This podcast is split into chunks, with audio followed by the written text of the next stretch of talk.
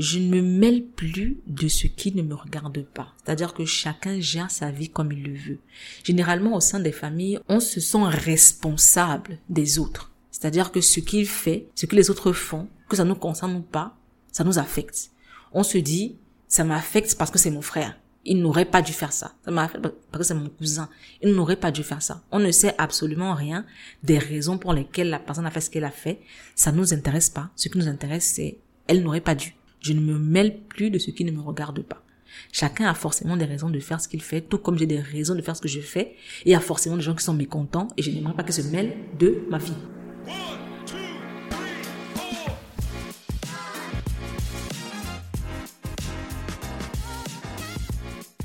Ne laisse pas tes traumatismes parler pour toi.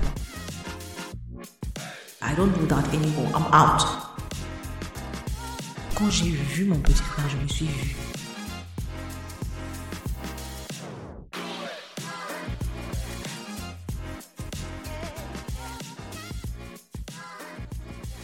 Bonsoir à vous, c'est le soir chez moi, donc bonsoir à vous. Euh, mon nom est C. Et on se retrouve aujourd'hui pour un nouvel épisode du podcast Papotage de C.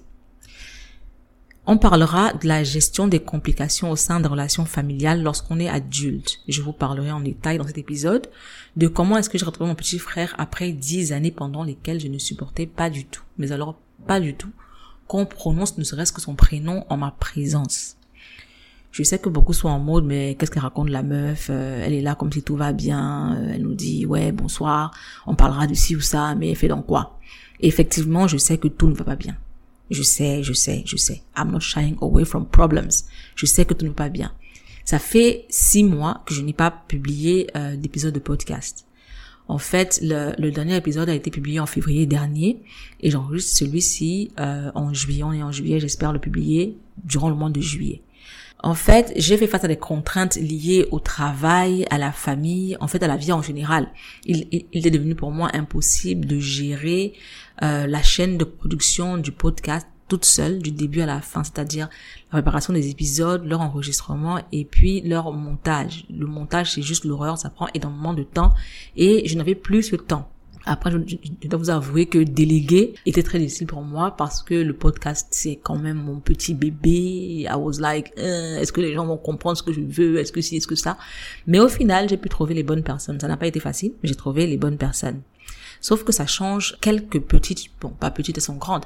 Ça crée un changement dans la chaîne de production des épisodes parce qu'à présent, il coûte de l'argent effectivement produire cet ce podcast coûtait déjà de l'argent, mais là il en coûte encore plus parce qu'il y a des gens à payer. Du coup, si vous souhaitez soutenir le podcast par rapport à ce que le contenu partagé vous apporte, vous pouvez aller sur buymeacoffee.com slash buffoon et y faire un geste. Buymeacoffee.com c'est B-U-Y-M-E-A-C-O-F-F-E-E.com slash buffoon qui est mon nom, B-E-F-O-U-N-E. -E. Je vous mettrai le lien dans la description de l'épisode. Donc, comme je disais, votre geste me sera d'une très grande utilité pour deux raisons. La première, c'est qu'il me montrera que je ne parle pas dans le vide. C'est-à-dire qu'il y a des gens qui écoutent parce que le contenu est utile pour eux. Il me permettra également de financer le podcast parce que aussi adorable que mes sourires puissent être, et je sais qu'ils sont adorables, voilà. Donc aussi adorables qu'ils puissent être, ils ne sont pas assez pour payer les gens qui travaillent derrière. C'est juste impossible. So, please support a podcaster. Donc, comme j'ai dit au départ, on parlera aujourd'hui de la gestion des complications au sein des relations familiales lorsqu'on est adulte. Ça, c'est clair, vous connaissez le sujet, on parlera de ça. Mais avant, et puis pour nommer, I love to digress. J'ai besoin, mais alors j'ai un besoin extrême de faire une digression. Ça fait un bout que je n'ai pas digressé, so bear with me, bear with me. On va faire une grande parenthèse pour parler d'un sujet qui me tient à cœur, une réflexion que j'ai de, depuis quelques mois en fait. Euh, on va parler d'influence et d'argent dans un contexte où les réseaux sociaux ont une place centrale. Je sais que vous me direz que ce sujet peut faire l'objet de tout un podcast, mais je vais pour le moment en faire une parenthèse et puis on verra si on va élaborer sur ce que je vais dire. Ça fait un grand moment, un très long moment que j'ai cette réflexion, mais deux choses ont influencé mon envie d'en parler aujourd'hui. Il y a le meet and greet d'une meuf que je ne connaissais d'ailleurs pas du tout et dont le hat est at grace underscore Africa qui a 1 million 300 000 abonnés sur TikTok. Donc la meuf a organisé un meet and greet parce que non seulement elle a euh, 1 million 300 000 abonnés sur TikTok, mais elle a des centaines de milliers d'abonnés sur Instagram. Et elle a organisé un meet and greet et absolument personne n'est venu. Like no one showed up. No one. La seule personne qui est venue était une personne qui était là pour un autre meet and greet, qui a eu pitié d'elle et qui est venue la saluer et lui apporter du soutien du genre non, garde la foi et tout. La meuf a quand même 1 million 300 000 abonnés. Mais quelqu'un veut lui dire non, garde la foi, garde la foi, ça va, ça va mieux se passer. Donc, il y avait personne, zéro, vide, personne. La deuxième chose qui a influencé mon envie, de parler de, de ce sujet aujourd'hui, c'est le récent scandale autour d'une somme d'argent non négligeable que doit une célébrité sur Internet, en plus peut-être camerounaise, Jesus Lord. Um, donc je disais une célébrité euh, sur Internet à une autre célébrité qui a, je vais dire, violemment réclamé son argent ce qui a créé un effet boule de neige et des créanciers sont sortis de partout. Il y avait même des dettes qui dataient de 2013, maman, 2013. Honnêtement, c'était horrible à voir. J'en parle parce que on parle beaucoup du fait que le virtuel n'est pas la vraie vie, euh, mais il n'y a pas souvent de preuves concrètes. On dit juste non, ce qui est sur Internet, c'est sur Internet, la vraie vie est différente, machin, ceci. Ça, c'est deux preuves violemment concrètes.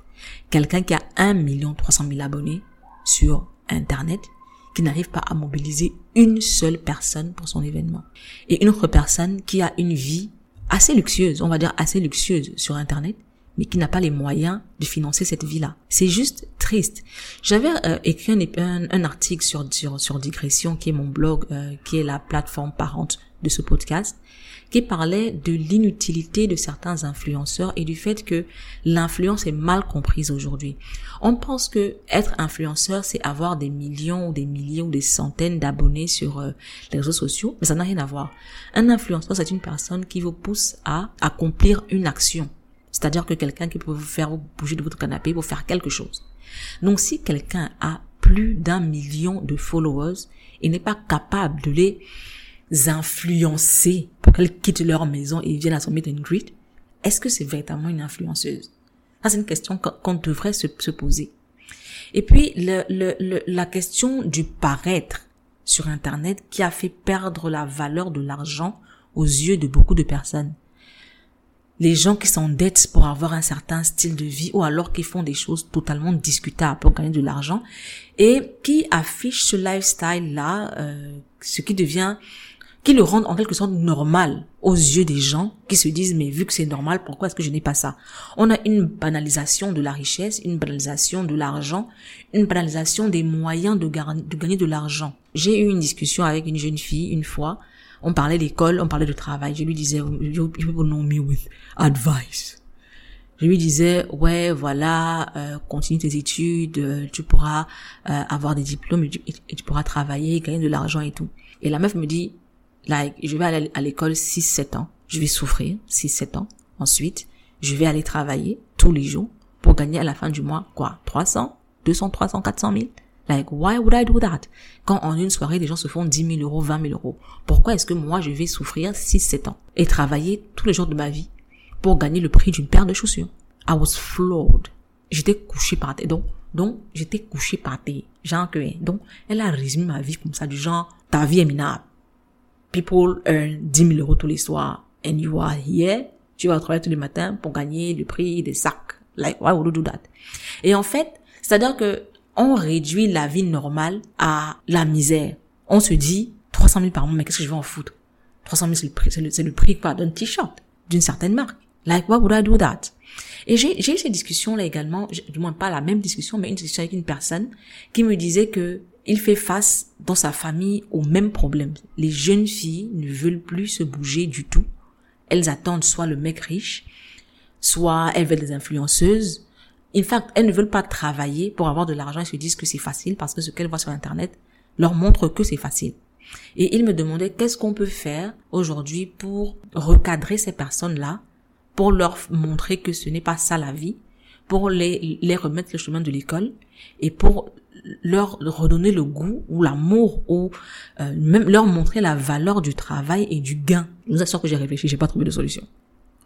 Pour vous dire la vérité, après la discussion que j'ai avec la meuf qui m'a dit que 300 000 c'est pour des chaussures, j'ai euh, difficilement, hein, je dois avouer que c'est difficile, mais j'ai difficilement, euh, j'ai fini par accepter le fait que c'est une génération perdue.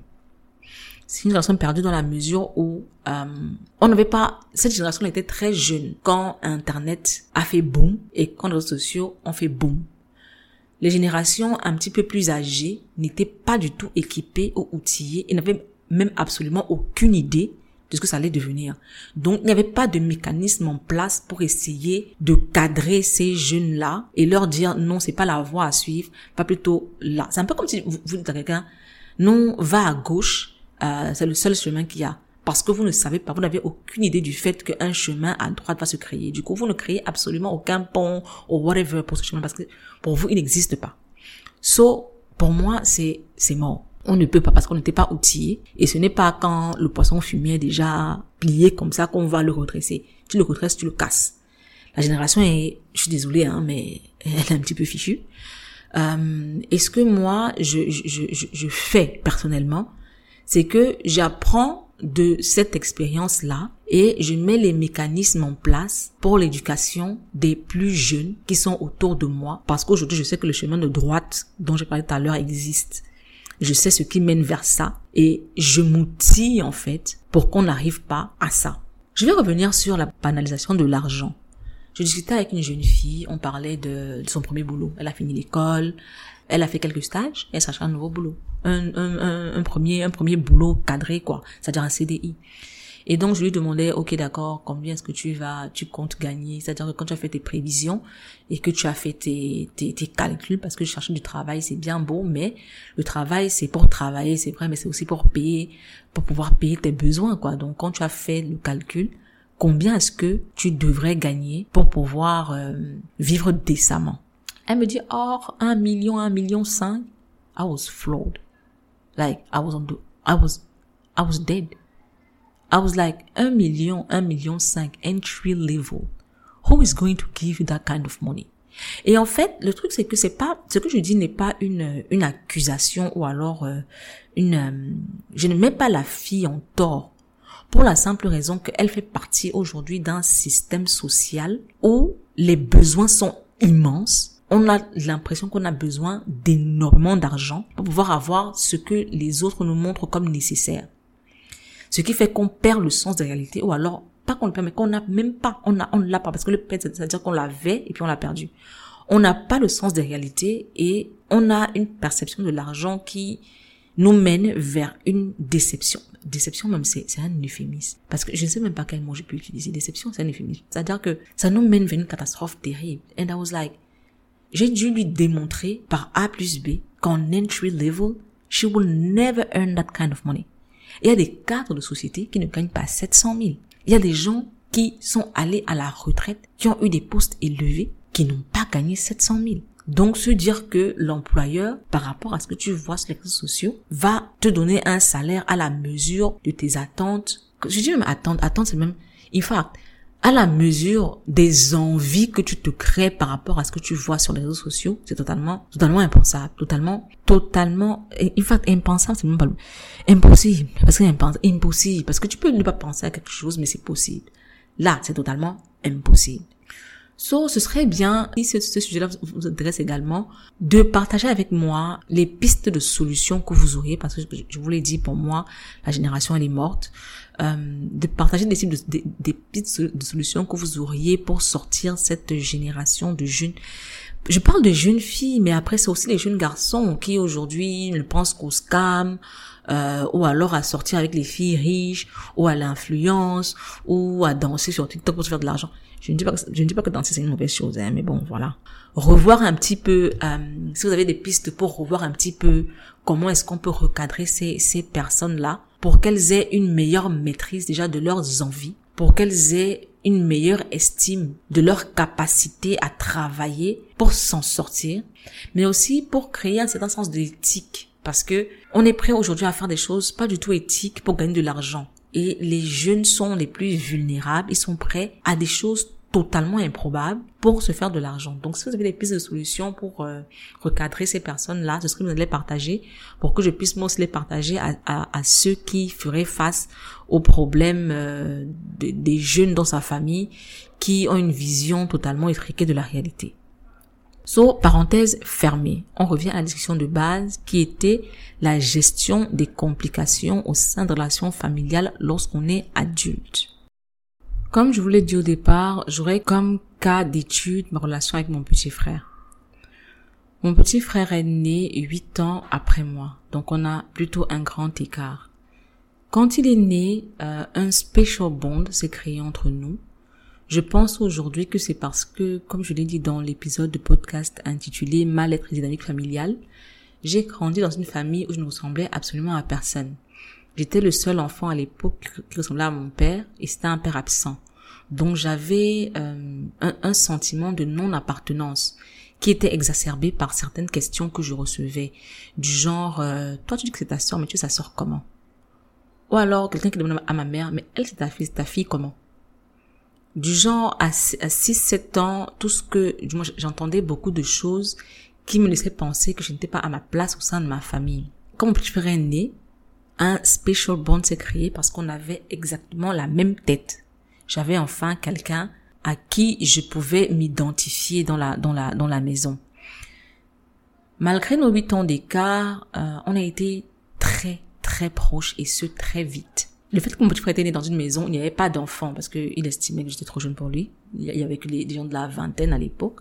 Ma sœur était déjà euh, assez grande quand même. Euh, ça, ça lui a donné l'opportunité d'avoir une très grande maturité très vite.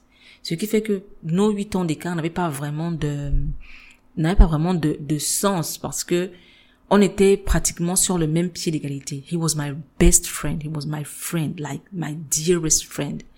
On partageait absolument tout. Mon frère connaissait tous mes gars. C'est-à-dire que il savait, in fact, il savait tout de moi. Si je, si je sortais de la maison et personne ne savait où j'étais, mon frère était celui qui pouvait me retrouver. Donc, on a eu ce special bond là. On était très liés, très proches. Au point où quand j'ai fait ma soutenance de master, je ne voulais voir absolument personne. La seule personne de mon entourage qui était présente mon petit frère. He was the only one. Donc, à l'âge de 20 ans, mon frère avait donc 12 ans, du moins avant, hein, parce que j'ai, disons, quand j'étais adolescente, j'ai commencé à faire la fête. Et j'ai fait la fête à outrance. Euh, et étant le modèle de mon petit frère, qui n'aspirait qu'à me ressembler, quand il a grandi, il a suivi mes pas de ce côté-là. C'est-à-dire que il faisait la fête à outrance. Mais alors, la fête à outrance. Et puis, bon, je me disais, moi, euh, c'est la jeunesse, ça va passer, c'est pas si grave. Ma mère était totalement désespérée. Je pense que le fait déjà d'avoir vécu ça avec moi et puis vivre ça avec lui, c'était totalement, c'était vraiment très difficile pour elle. Donc, une fois, euh, elle lui criait dessus. Là, je devais avoir, euh, je sais plus. C'était quelque temps avant que je ne parte du Cameroun, donc quelque temps avant 2012. Elle lui criait dessus par rapport au fait qu'il avait passé la nuit dehors ou whatever. Et puis il lui a répondu, mais euh, elle, elle a fait ça, c'est pas grave. Et j'ai reçu cette phrase comme une gifle en fait. C'était du genre, what? En fait, s'il est comme ça, it's because I broke him actually. Et ça m'a, euh, ça a kind of reboot my brain. Ça a reset. En fait, le fait d'entendre ça a inconsciemment cassé en moi la, la, la, la relation d'amitié que j'ai avec mon petit frère pour créer une relation d'autorité. Après tout ce que je dis là, c'est ce sont des choses que dont je me suis rendu compte après des années de réflexion. Hein. Donc euh, lui et moi ne se parlait pas, mais I really didn't know quelle était the root cause. Donc ça c'est vraiment après des années de réflexion sur notre relation et sur tout ce qui s'est passé. Donc là je vous donne juste la version brève pour qu'on ne passe pas la nuit ici. Donc quand il a dit, euh, je l'ai ressenti comme un coup et je me suis dit j'ai brisé mon frère, c'est à moi de le euh, de le réparer. Quelque temps après, je suis partie du Cameroun. Euh, je n'étais je n'étais plus présente, mais j'avais beaucoup de rapports en fait de son attitude, de son comportement, du type de vie qu'il menait et je plus j'entendais des choses, plus je devenais dur avec lui. Et plus de mon côté, je, j'essayais d'avoir la vie la plus cadrée possible parce que, étant donné que j'étais son modèle, je me disais, si moi je change de, style de vie, forcément, il changera de style de vie lui aussi.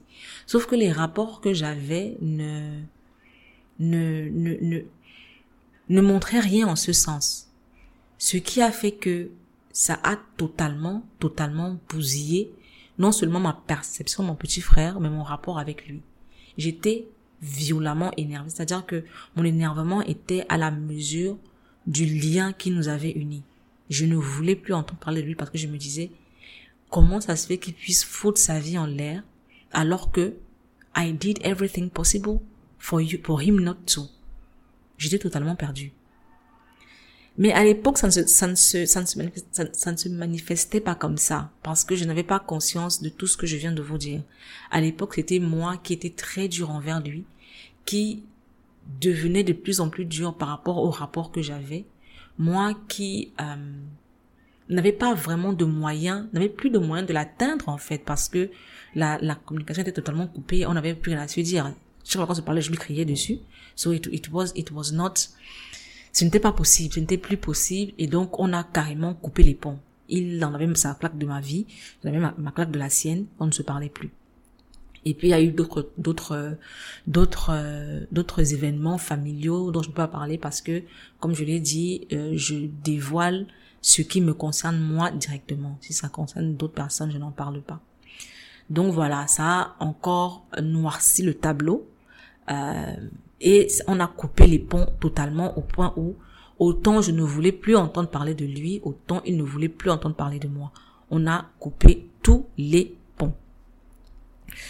Ce qui me donne l'occasion de vous parler euh, des différents changements au cœur des familles. Généralement, quand on est enfant, on a des frères, on a des cousins, on a des tantes, on a des oncles, on est très liés, on est très euh, on est très présent dans les uns dans la vie des autres, présent physiquement et présent euh, par la par le, je voulais dire la distance, c'est-à-dire que la présence est autant physique que que que je, je, ne trouve pas le mot, mais anyway, on est toujours tous là dans le même espace. Mais quand on grandit, il y a l'éloignement physique et géographique qui crée parfois un détachement. Le mot que je cherchais c'était géographique. Donc, il crée un détachement et un changement au sein de relation. C'est-à-dire qu'on n'est plus là pour s'asseoir et discuter, on n'est plus là pour voir l'autre, ce qui fait qu'il y a une, une distance qui se crée et une distance qui crée également un détachement. Ensuite, on a l'âge adulte. Chacun a ses problèmes, chacun a sa vie, chacun gère ses choses. Et chacun est focalisé sur lui. L'autre n'a plus vraiment grande importance. Après, on a les querelles familiales. Tout à l'heure, j'ai parlé des différents événements familiaux qui se sont passés. On a les querelles familiales qui, qui parfois euh, créent des camps. On peut supporter, un, on, peut se retrouver dans un camp parce qu'on soutient un parent ou un cousin qu'on aime ou une tante qu'on aime ou I don't know. On se retrouve dans un camp tout en étant pas forcément au fait même de ce qui a créé le problème. On sait juste que tel a fait tel à tel. Du coup, on est énervé contre cette personne-là. Et puis, euh, il y a également, quand je parle de distance physique euh, et, géographique, quand on parle généralement, on garde un petit, un lien avec certaines personnes qui, au final, deviennent celles qui nous donnent des, des, des nouvelles des uns et des autres. Elles deviennent notre point focal. Comment va-t-elle? Que devient-elle? Que fait-elle par rapport à ce que as dit la dernière fois? Comment est-ce que telle a évolué?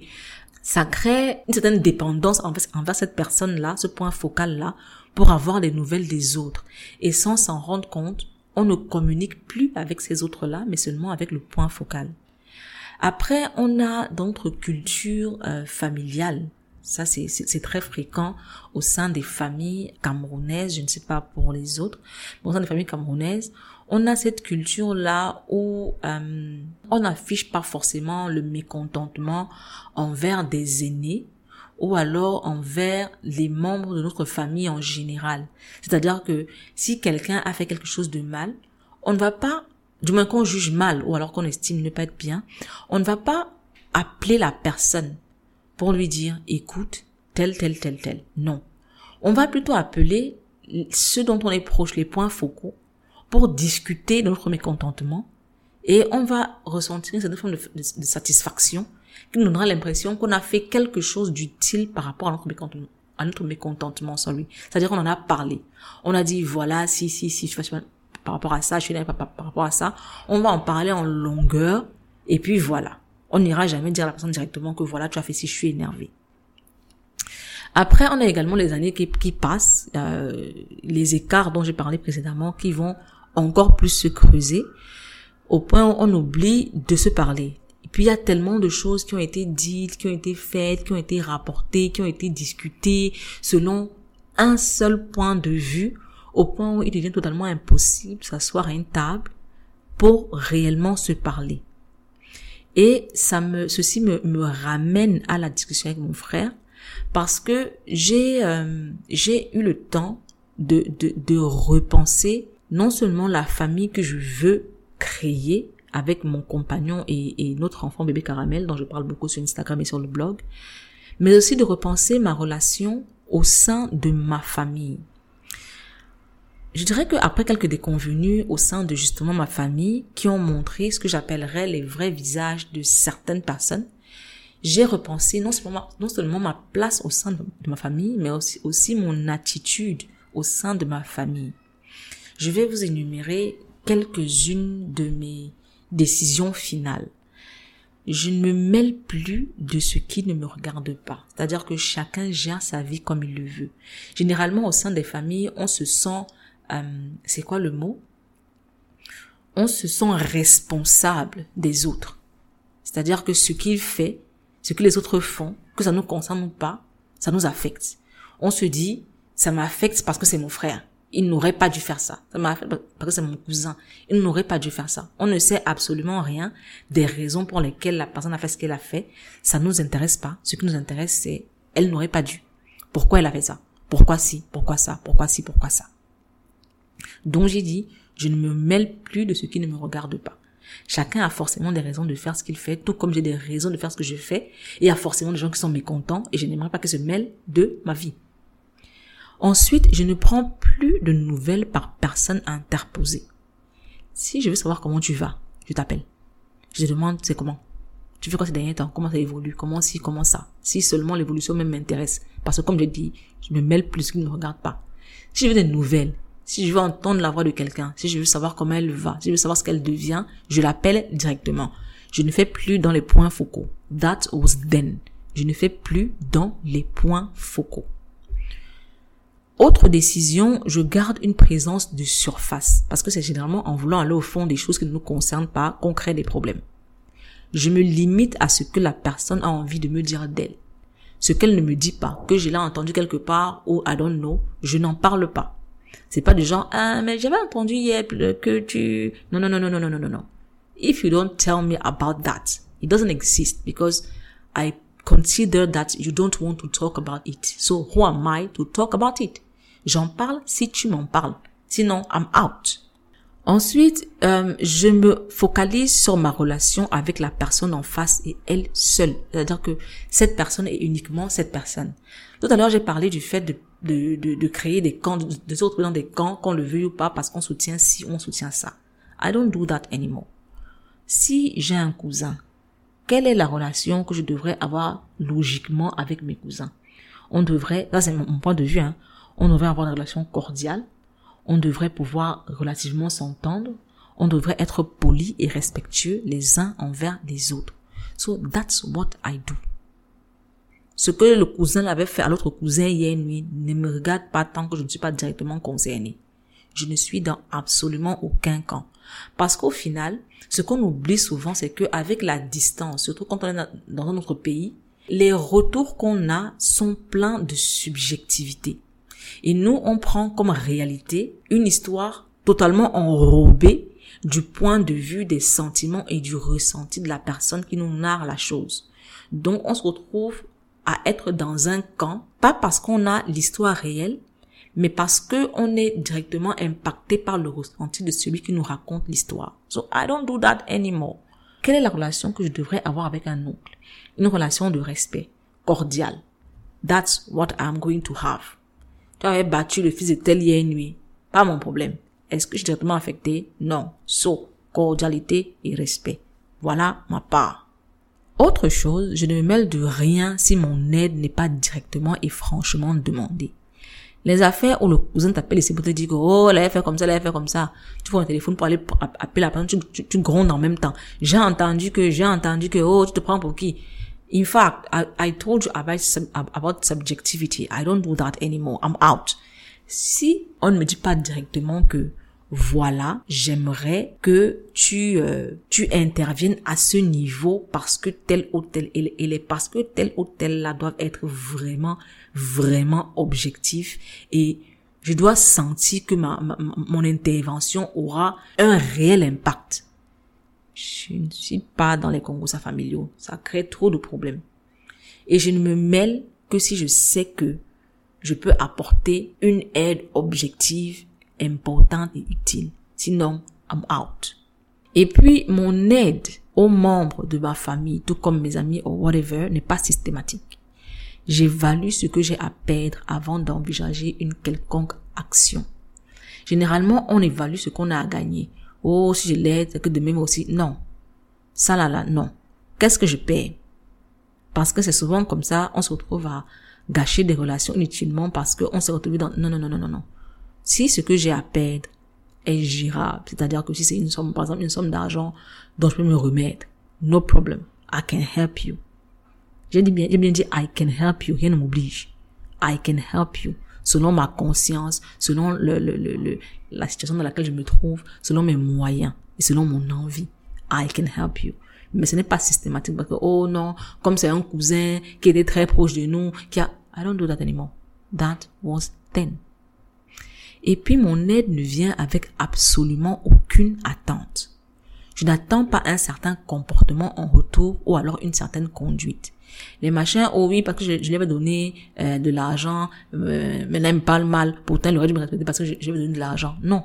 Chacun se gère. C'est-à-dire que l'aide que j'apporte ne concerne que moi. Ça s'arrête au geste que je pose. Je, je, je n'ai droit de regard que sur le geste que je pose.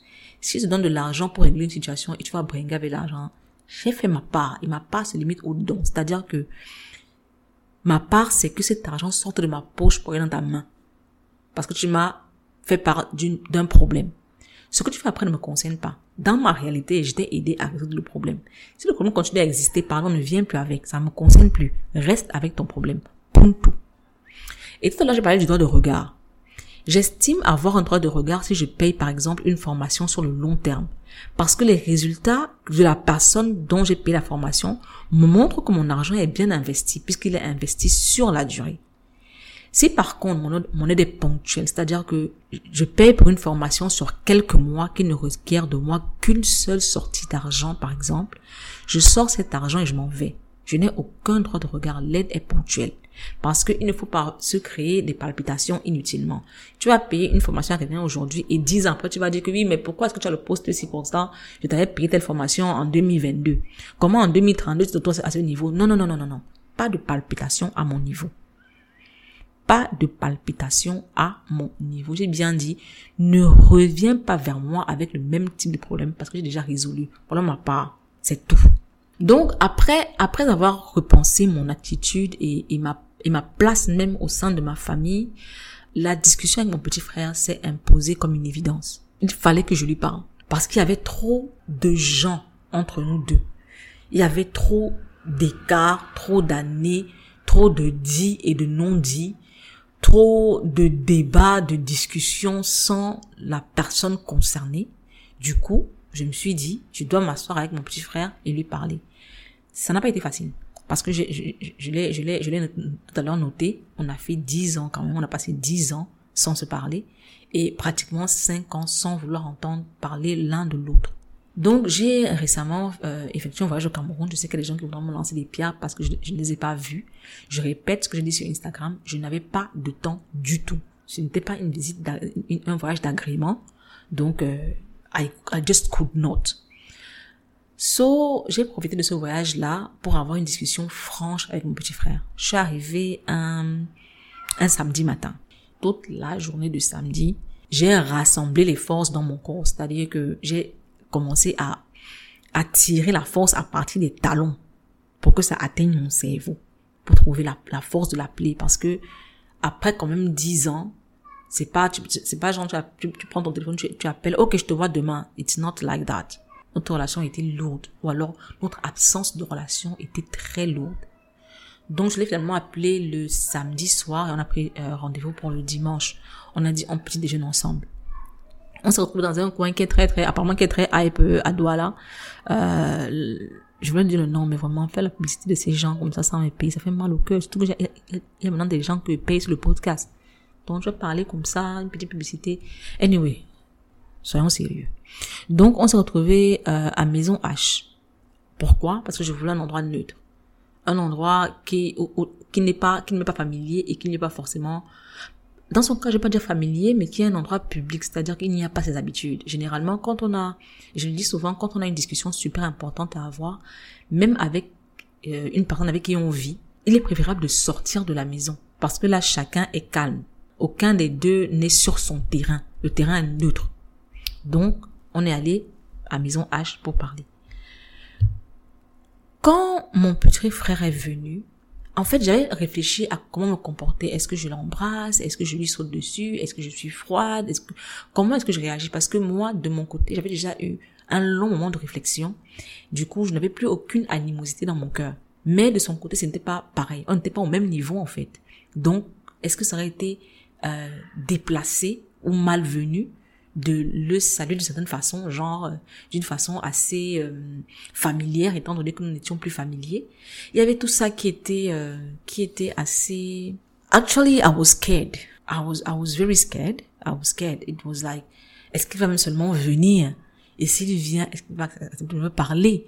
Et s'il me parle, est-ce qu'il est-ce qu'il est-ce qu'il sera calme?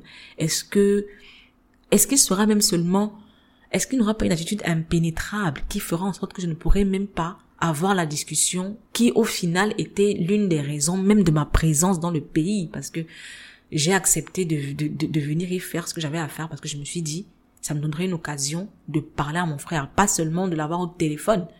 Parce que c'est pas la même chose mais de m'asseoir face à lui et de lui parler. So I was scared. Donc quand il est venu euh, il était froid normal parce que j'ai 10 ans, 10 ans à entendre des choses, euh, c'est normal qu'il soit froid. J'ai fait de mon mieux pour casser la glace, je lui ai demandé comment est-ce qu'il allait, euh, ce qu'il faisait, euh, voilà, qu'est-ce que, où est-ce qu'il en était, quoi. Et puis, très vite, like I told you, my brother is my brother, on avait une relation de, like, il méga fusionnel au point où quand j'ai vu mon petit frère, je me suis vue on a le même rire, on a les mêmes mimiques, on a les mêmes, on a les mêmes doigts. In fact, I'm just him actually. So, je pense que ce bond-là et le fait que, comme j'ai dit tout à l'heure, on était sur un terrain neutre où personne n'était dans, chez lui ou dans son camp ou whatever, ce qui a aussi, euh, on était un petit peu sur le même pied d'égalité. Donc ça a permis euh, à ce qu'il n'y ait pas, ou alors qu'il n'y ait pas beaucoup de tension. J'ai voulu dire qu'il n'y ait pas de tension, mais qu'il n'y ait pas, sorry, mais qu'il n'y ait pas beaucoup de tension. Donc on s'est mis à discuter et très vite, mais alors très vite, j'étais très surprise. Peut-être c'est parce que de mon côté il n'y a pas d'animosité et que de son côté, ça, ça, il me l'a dit plus tard, de son côté, he didn't know what what to expect. He was like, she wants to talk to me. How? Is she going to yell at me as usual? Est-ce qu'elle va encore me critiquer négativement? Est-ce qu'elle va encore me dire que je ne suis qu'un raté? Est-ce que, qu'est-ce que je fais là, en fait? So, je pense qu'on était tous les deux, on avait tous les deux beaucoup d'appréhension, mais ça s'est très vite calmé. On a discuté de plein de choses. Et puis, euh, l'une des choses que je voudrais partager avec vous, c'est le fait que l'un des points de notre discussion est tombé à pic parce que il a en ce moment une, une, une, une réflexion euh, sur, sur le type de famille qu'il souhaite ou ne souhaite pas créer. Et ça, c'est un sujet dont j'ai beaucoup parlé, tant sur le podcast que sur le blog, que sur Instagram. Euh, lorsque j'étais enceinte, j'ai, eu huit bons mois euh, pour une personne qui ne voulait pas, pas du tout fonder de famille, pas du tout être dans une relation, euh, je, je vais dire, euh, on va dire marital et qui ne voulait pas du tout avoir d'enfant, j'ai eu le temps de process et de, de, comprendre d'où venait mon refus ou mon rejet. Du coup, on en a beaucoup, mais alors beaucoup parlé.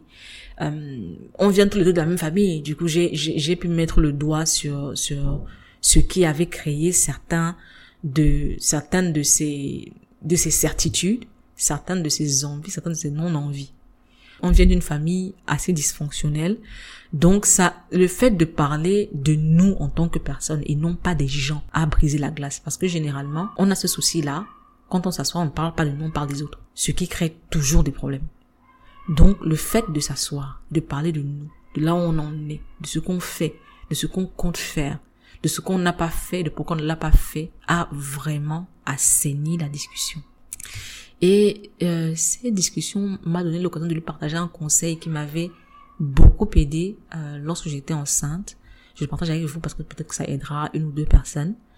Lorsque j'étais enceinte, euh, j'ai pris la décision de quitter mon compagnon pour une raison toute simple. Il m'empêchait de réfléchir.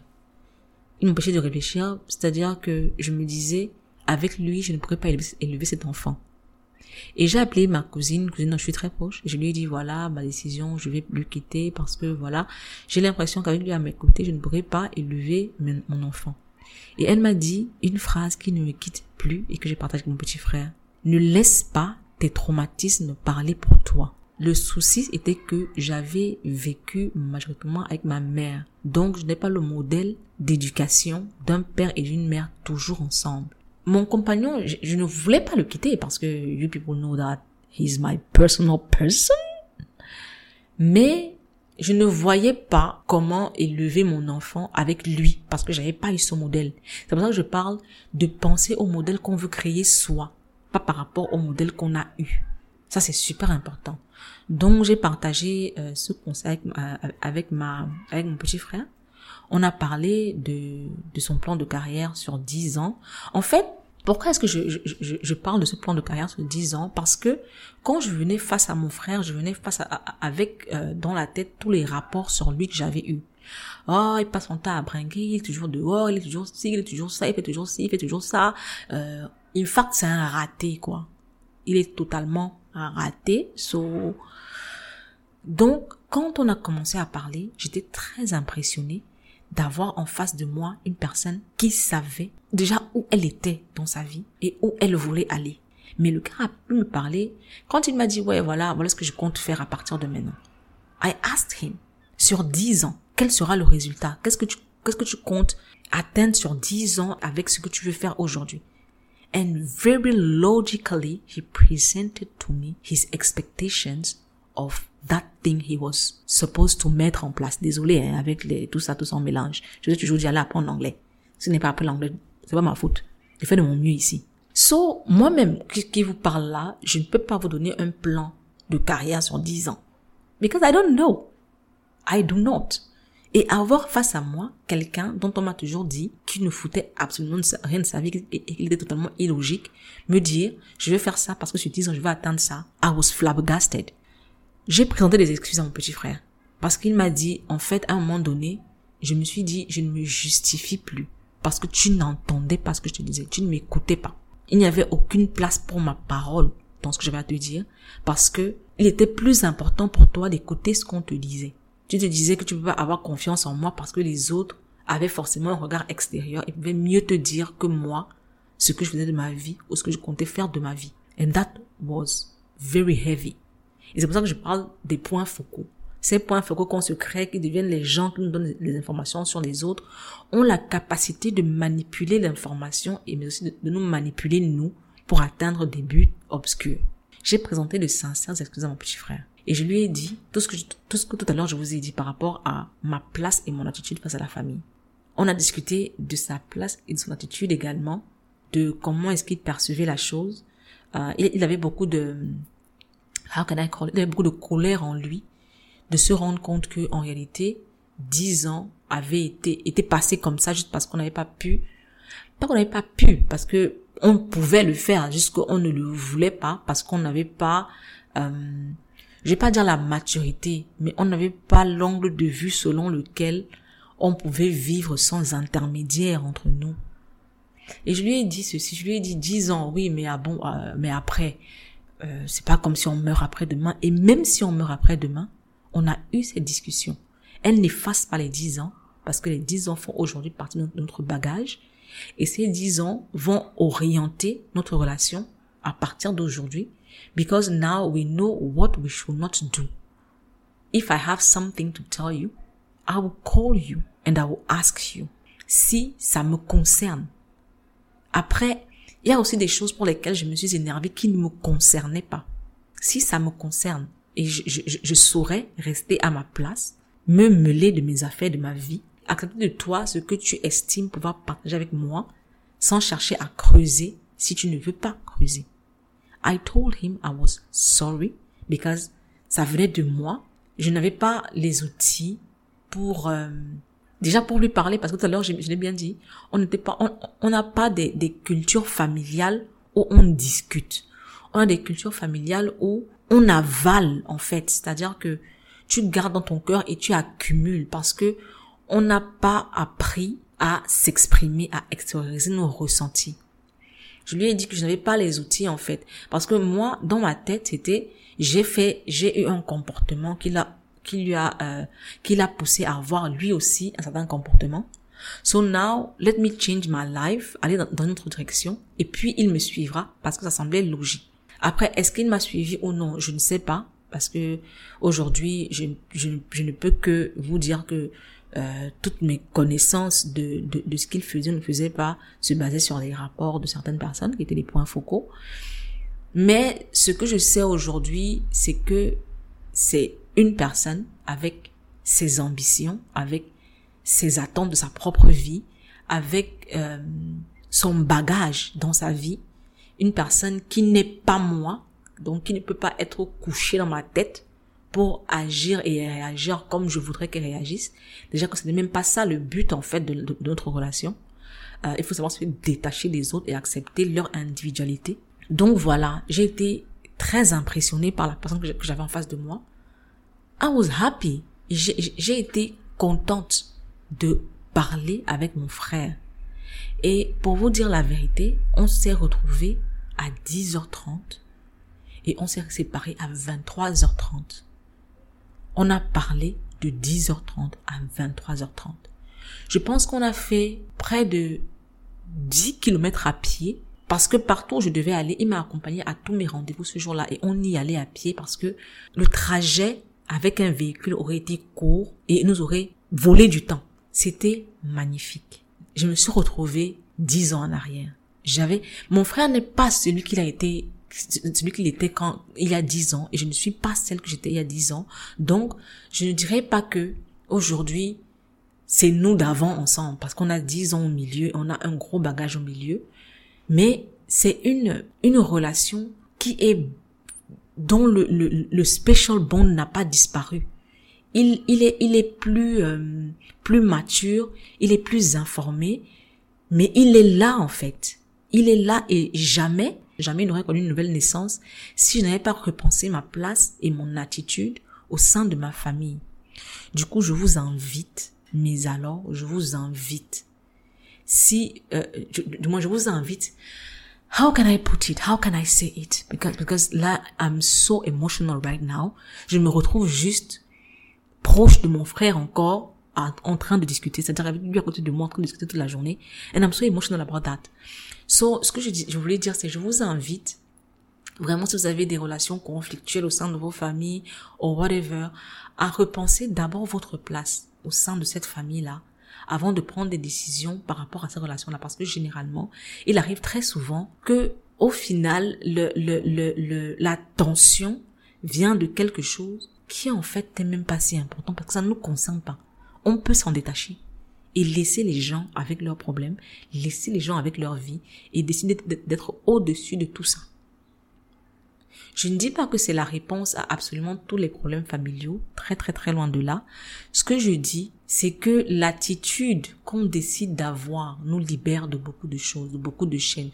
Mes plateformes existent pour déchaîner l'humain. C'est ce que je fais pour moi. Et le partage de mes expériences a pour objectif d'emmener les gens à se déchaîner également des lourdeurs qui les empêchent de vivre la vie qu'ils veulent vivre pour eux-mêmes. So, revoyez votre attitude, repensez votre attitude. Hum, j'ai fait le tour Donc, je vais m'arrêter là. Let me go, let me go and be emotional and then call my brother to be more emotional.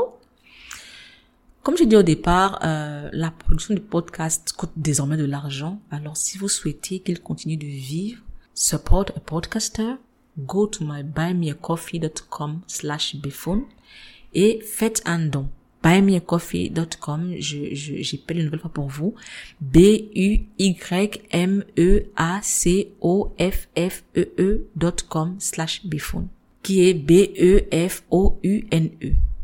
Si jamais vous souhaitez poursuivre la discussion, vous pouvez laisser un commentaire au bas de l'article dédié à cet épisode sur le podcast euh, qu'est-ce que je raconte? Sur le blog, sorry, sur le blog medicreation.com, euh, le blog qui est la plateforme qui a donné naissance à ce podcast. Je réponds à absolument tous les commentaires et je mettrai le lien euh, de l'épisode du moins. I'm so emotional to the point that um, je perds mes mots, quoi. Donc, je mettrai le lien de l'article dans la description de l'épisode. Avant de partir, avant de partir, je tiens à remercier tout spécialement Diane Yefo. Son at est at yefdiane, Y-E-F-D-I-A-N-E, e, at yefdiane sur Instagram. Le soutien de Diane est juste magique. Elle réagit à absolument tout ce que je publie. Elle partage ses réflexions avec moi tout le temps et elle a été présente à absolument tous les talks virtuels autour de la parentalité que j'ai organisés. Diane est toujours là, c'est-à-dire que sans même me connaître personnellement, elle me donne la force de continuer, même quand je me dis que ça n'en vaut pas la peine ou alors que mon contenu n'a pas d'utilité. Just having people like her, just having her, me donne la force de continuer. Donc merci, merci beaucoup Diane. Gros bisous à toi et gros bisous aux enfants. C'est tout pour aujourd'hui. People, bye.